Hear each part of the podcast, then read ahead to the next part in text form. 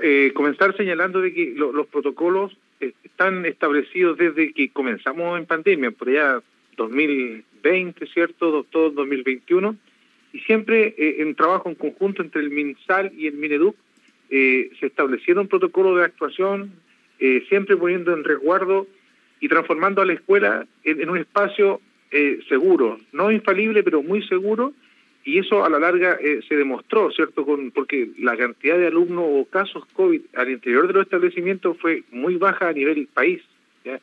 En, la, en las escuelas se genera eh, una cultura muy especial, un alto compromiso en el, en el autocuidado y un alto compromiso en hacer eh, o en ejecutar protocolos de actuación que permitan poner a resguardo a todos quienes interactúan en el establecimiento.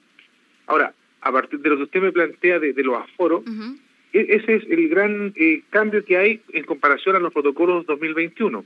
Eh, para el 2022 no se consideran aforos en, los establecimientos. Ahora, ¿por qué no hay aforo? Porque el 2022 nos, em, nos señala que existe un alto porcentaje de estudiantes, de niños y niñas que están vacunados. No olvidemos que desde los tres años en adelante en nuestro país se están vacunando estudiantes. Eh, esta, esta eliminación de aforo está resguardada o, se respalda en que un alto porcentaje de estudiantes eh, están vacunados, ya eh, existe un, monitoreo de, porcentaje de estudiantes por curso y por establecimiento de vacunación y que los papás pueden ingresar, ¿cierto? vacunación.escolar.cl y van al curso, un gráfico, aparece un gráfico donde señala el porcentaje de, alumnos del curso de su hijo que están vacunados. Y los protocolos del MinSal indican que si es sobre el 85% de los estudiantes de ese curso que están vacunados, no, no, no requiere de un aforo. Disculpe, hacerle de inmediato la consulta, me quedó ahí la duda. Eh, ¿Los establecimientos entonces deben solicitar a los padres que informen si sus hijos están vacunados para, para ingresar los datos?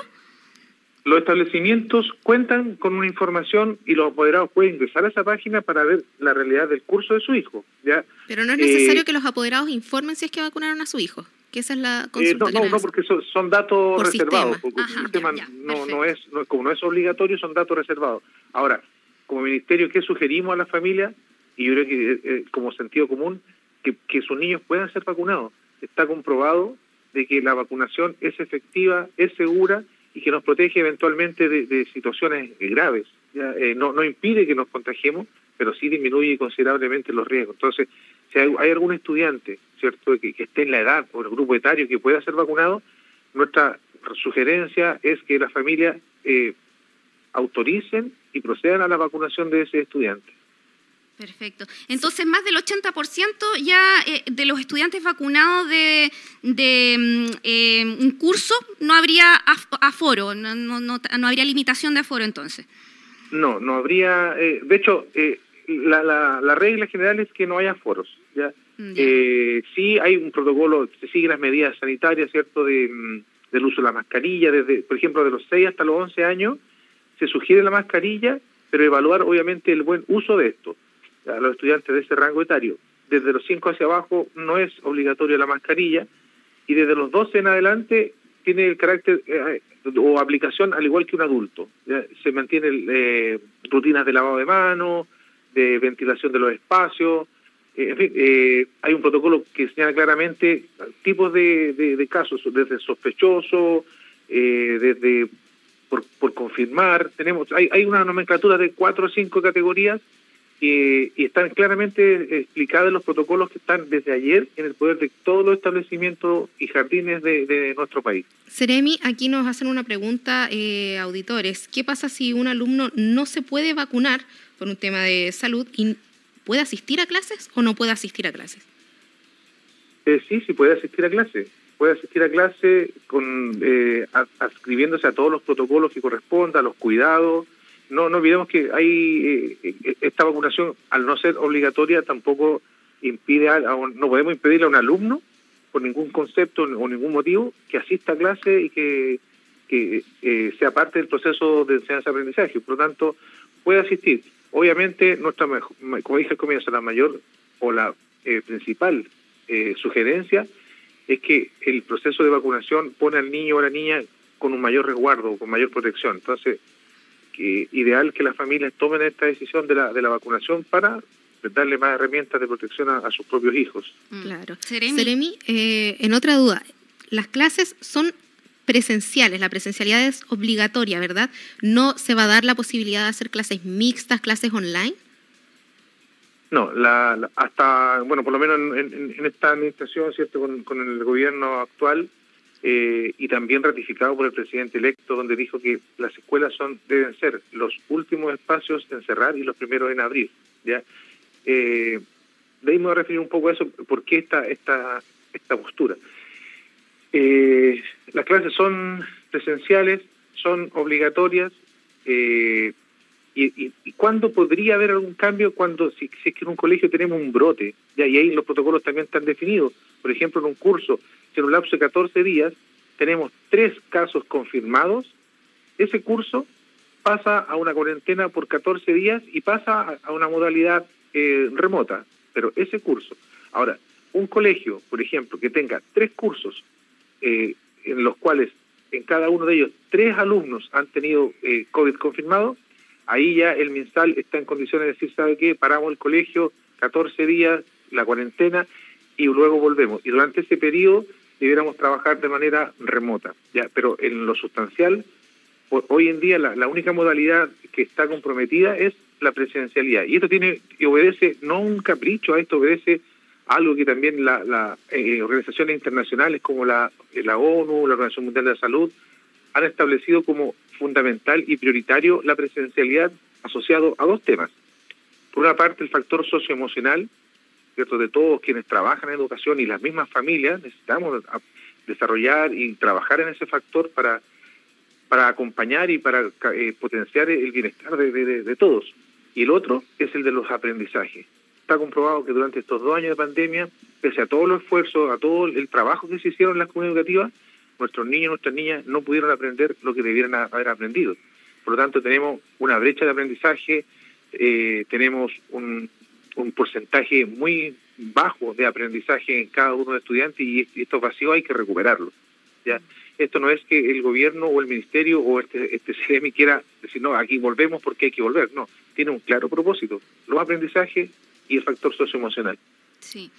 Eh, bueno, lamentablemente esta vuelta a clases nos pilla en un momento bastante de contagios bastante importante. Hay, gran cantidad de contagios, sobre todo aquí en la región de Coquimbo. Entonces, claro, hay esta aprehensión de parte de los padres que todavía muchos están dudando si mandar a sus hijos de, manera presencial. Usted ha dicho que los establecimientos entonces eh, tienen que tener esta, disposición de implementar clases online solo en momentos de brotes comprobados en los cursos, en un cierto curso determinado o en el establecimiento educacional, para que los padres lo tengan claro porque eh, seguramente eh, va a haber ausentismo escolar, eh, va a haber bastante durante este periodo en que sigan, ojalá sigan bajando los casos, pero todavía hay un nivel de contagios alto, va a haber ausentismo escolar. Entonces eso ya de la implementación de clases online, algún establecimiento puede decir, yo implemento como establecimiento las clases online, aunque no haya estos brotes como una medida así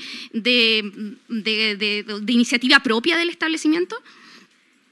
El, ministro ha sido bien, eh, bien claro en, ese sentido. La modalidad 2022 hasta ahora es presencial.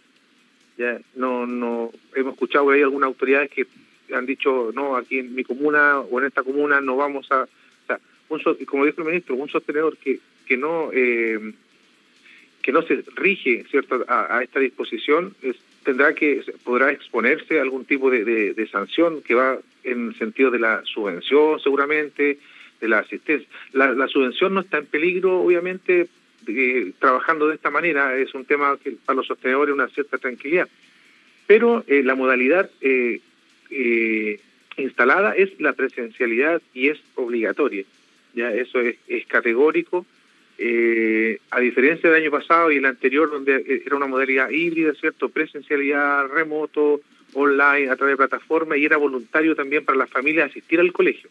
El contexto hoy en día, eh, pese a los... Eh, venía escuchando hoy en, una radio de, la capital a un especialista y decía, claro, hay muchos casos, pero no la, la, la gravedad de, los, de, estas, de estos, la redundancia, estos casos, no, no, no reviste eh, peligro, ¿cierto? Para, yo no estoy diciendo que aquí no hay ningún problema, pero sí eh, los riesgos son menores y debemos eh, procurar y propiciar que nuestros niños estén en, en las escuelas porque es ahí donde se generan de verdad los, los, aprendizajes, estamos en igualdad de condiciones para todos, no hay, no hay una diferencia.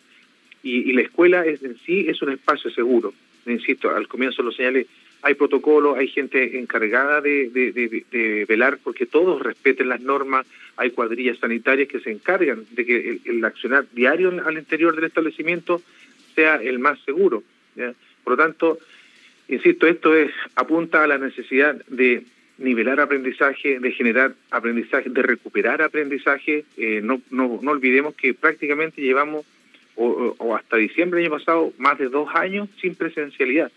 Por lo tanto, los aprendizajes han sido fuertemente impactados. No podemos, aquí hay, poner, hay que poner un justo equilibrio los aprendizajes y la, y la salud. Eso es así, no, no es que no nos importe la salud, al contrario, los protocolos son rigurosos para justamente garantizarle un espacio seguro a cada niño y niña que asiste a un establecimiento educacional. Y con respecto a la jornada escolar completa, que también eh, va a ser, eh, va a venir de vuelta la jornada escolar completa, lo que conlleva también que los alumnos almuercen en los establecimientos educacionales. Eh, también hay algún temor con respecto a eso. ¿Puede haber flexibilidad también con respecto a la jornada escolar completa, que vayan ciertos días de la semana o, o es ya definitivo que tienen que implementarla durante toda la semana, la jornada escolar? Durante el 2020-2021 todos los establecimientos trabajaron con una absoluta flexibilidad para su funcionamiento, porque el contexto era, era también distinto y, eh, había un proceso de vacunación que, no estaba eh, eh, de manera efectiva, ¿cierto? 100% eh, instalada. El 2022 tenemos casi un 96% de todos los funcionarios de educación, profesores, asistentes, manipuladoras, con su esquema de vacunación completo. Tenemos sobre el 85%, 84% de, de estudiantes que tienen su esquema de vacunación completo. Por lo tanto, en ese sentido, eh, el contexto sanitario es más, es más seguro en las escuelas. Ahora, frente a lo que usted plantea de la alimentación, es un tema muy potente eh, que, que, se va, va, a ser coordinado en cada establecimiento a través de la JUNAE y que va a indicar también o indica protocolos de actuación. Eh, tenemos que tener espacio suficiente, eh, seguramente la flexibilidad va a ir por los momentos en que los niños van al comedor o si van a estar, no, sé, a en alguna sala almorzando, idealmente sea en el comedor por turnos que permita eh, asignar periodos cierto para almorzar a un grupo de alumnos, luego a otro, un, horario diferido. Pero la jornada escolar completa eh, entra en vigencia nuevamente y, vuelvo a reiterar, la permanencia de los estudiantes en la escuela en este horario eh, busca que, que podamos recuperar aprendizaje, que podamos trabajar el factor socioemocional que seamos un, un apoyo o, o, retomemos ese apoyo eh, también social para las familias de que los niños puedan permanecer en las escuelas bajo estrictas medidas eh, sanitarias, protocolos eh, activados permanentemente, eh, transformando a la escuela en, en, el espacio mucho más seguro que en cualquier otro lugar. Esto, disculpa, sí. para terminar el tema solamente, ¿esto rige para los eh, establecimientos públicos y privados?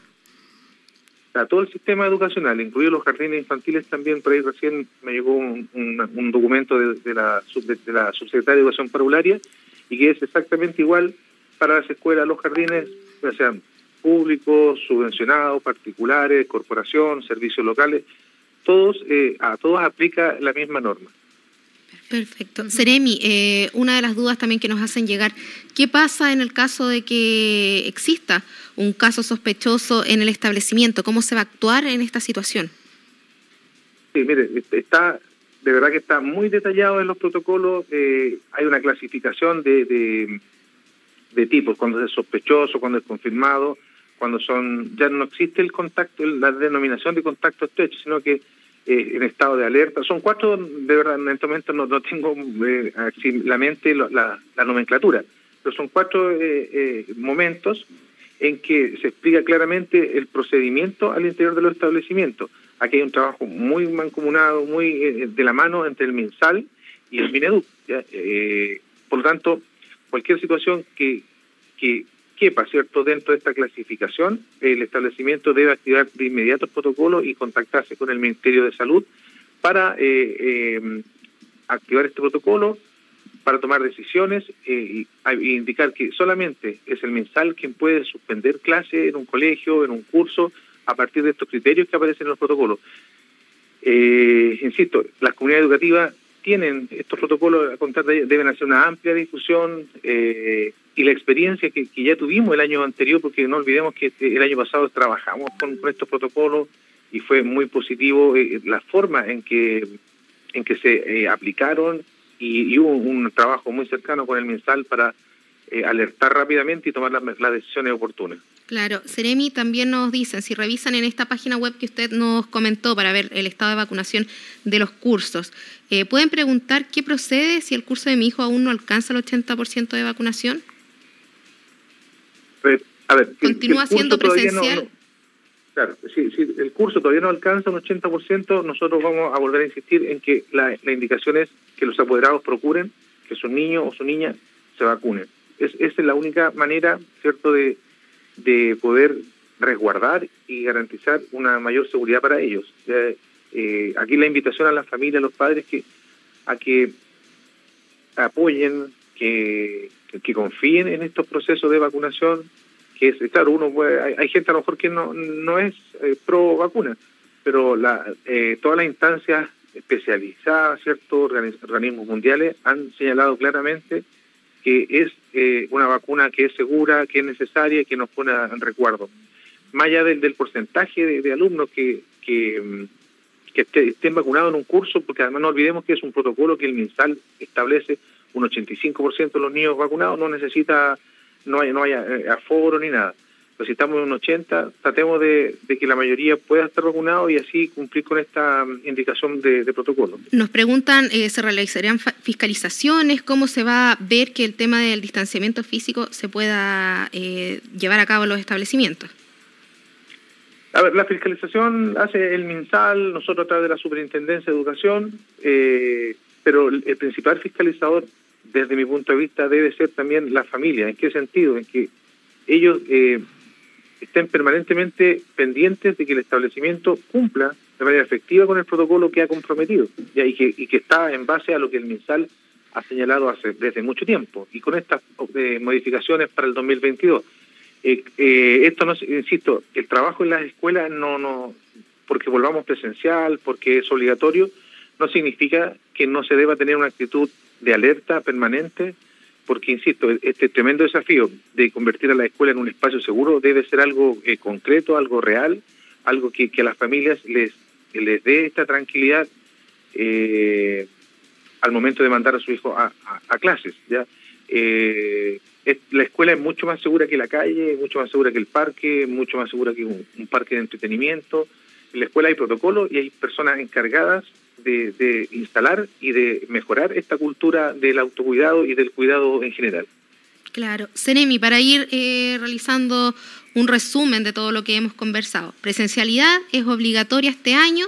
En caso de que eh, un curso suspenda clases es porque más de tres estudiantes dan positivo a COVID-19, ¿verdad? En, un lapso de 14 días. Y ahí, en un lapso de 14 días, van a eh, clases online el, el, curso, el, curso, de clase remota. Perfecto. ¿Cuál es la página donde pueden revisar los apoderados el porcentaje de vacunación de los cursos? Ah, este, se, llama eh, vacuna, vacunaciones.escolar.cl. Es una, ahí aparecen eh, eh, de libre acceso, eh, perdón, vacunacionescolar.mineduc, ya, punto .cl. Entonces, esa, en esa plataforma se ingresa, pone el nombre del colegio, eh, es muy, muy amistosa la plataforma, la región, el nombre del colegio y el curso. Y va a aparecer el, gráfico de porcentaje de alumnos vacunados. Hasta ahora, ese, ese registro lo, eh, lo aporta el, el, MinSal. Entonces, ellos llevan esa estadística eh, de manera actualizada. Y sobre el tema de, insisto, tres alumnos en un curso en un lapso de 14 días con casos confirmados, no sospechosos ni, ni con síntomas, sino que confirmados a través de un PCR, ese curso pasa a cuarentena por 14 días y luego retornan a clase, y, pero en ese momento pasaría a clase remota. ¿En ninguna posibilidad un colegio podría cerrar o podría irse completamente a cuarentena? Eh, tenemos lo, que le, iba a complementar. Hay tres cursos con tres alumnos cada uno con casos confirmados, el mensal puede determinar que cierren por 14 días y pasar a una modalidad remota. Eso, eh, pero es el mensal, no es el sostenedor, ni el director, ni el sostenedor quien diga, ah, tenemos esto, cerramos. No, es el mensal, porque es la, institución autorizada para definir eh, esta situación. Perfecto, ¿queda claro, Caro? Me queda bastante claro, estoy revisando justamente aquí la, la página que usted acaba de mencionar, vacunacionescolar.mineduc.cl, y efectivamente ahí uno puede revisar como apoderado el avance de la vacunación contra el COVID-19 por colegio. Se puede eh, ahí para que los apoderados tengan la tranquilidad de que pueden revisar esto, y también en la página web del mineduc.cl está el nuevo protocolo de educación básica y media, también para que ahí los apoderados puedan revisar eh, también lo que usted mencionaba, que era esta, esta mm, determinación de los distintos tipos de, casos, casos probables, casos confirmados, eh, también está, son, cuatro, como lo mencionaba usted, eh, también está la alerta, el caso de alerta, y, que puedan saber también eh, cuáles son los protocolos a seguir en cada caso. Sí, mire, yo, yo agradezco que usted haya hecho, bueno, usted hace el trabajo ahí de, investigación como, como buena periodista, le agradezco que haya eh, eh, ingresado a esta plataforma, sobre todo también a la última del mineduc.cl, y, y, nos encantaría que las familias se dieran un tiempo de revisar este, este protocolo de actuación sanitario, que pudieran eh, tomarlo como un, tremendo insumo para generar una cierta tranquilidad o la mayor tranquilidad posible al saber de que existen medidas que esto no es un volver y, y así volvamos nomás y aquí vemos qué hacemos. O sea, está todo planificado, Sabemos que el, COVID en todas sus variantes, eh, eh, bueno, aparte de que es detestable, disculpen el concepto, eh, estamos expuestos a él en cualquier instancia, pero la única forma que, tenemos que de, actuar es disminuir los riesgos, o sea, hacer el autocuidado, ser, ser criterioso de, cumplir estos protocolos. No, nunca nos olvidemos que sigue siendo fundamental el uso de la mascarilla, el alcohol gel, el lavado frecuente de manos, espacios ventilados son, son como tips eh, muy muy eh, básicos que, ya están muy, muy presentes. Y finalmente, eh, señalar que la experiencia que hemos tenido durante los años anteriores y visitando colegios, estando con los estudiantes, es tremendamente llamativo y positivo, que son los propios estudiantes, los propios niños y niñas quienes manejan muy bien estos, conceptos. Si yo le hago la invitación, a lo mejor pudieran visitar usted un colegio y conversen con los estudiantes. Ellos nos dan clases de, de cómo deben cuidarse, cómo deben actuar. Entonces, claro, las aprensiones que tenemos como papás es natural, son nuestros hijos, ¿ya? Pero también confiar en, cómo la escuela maneja esta situación, cómo nuestros niños se, se, educan en esto y cómo se, mm, cómo se, digamos, se generan las herramientas para vivir de esta forma, eh, tratando de, llevar una vida, comillas, en una normalidad que, a la cual tenemos que adaptarnos o hemos estado adaptándonos durante ya casi dos años y medio, tres años.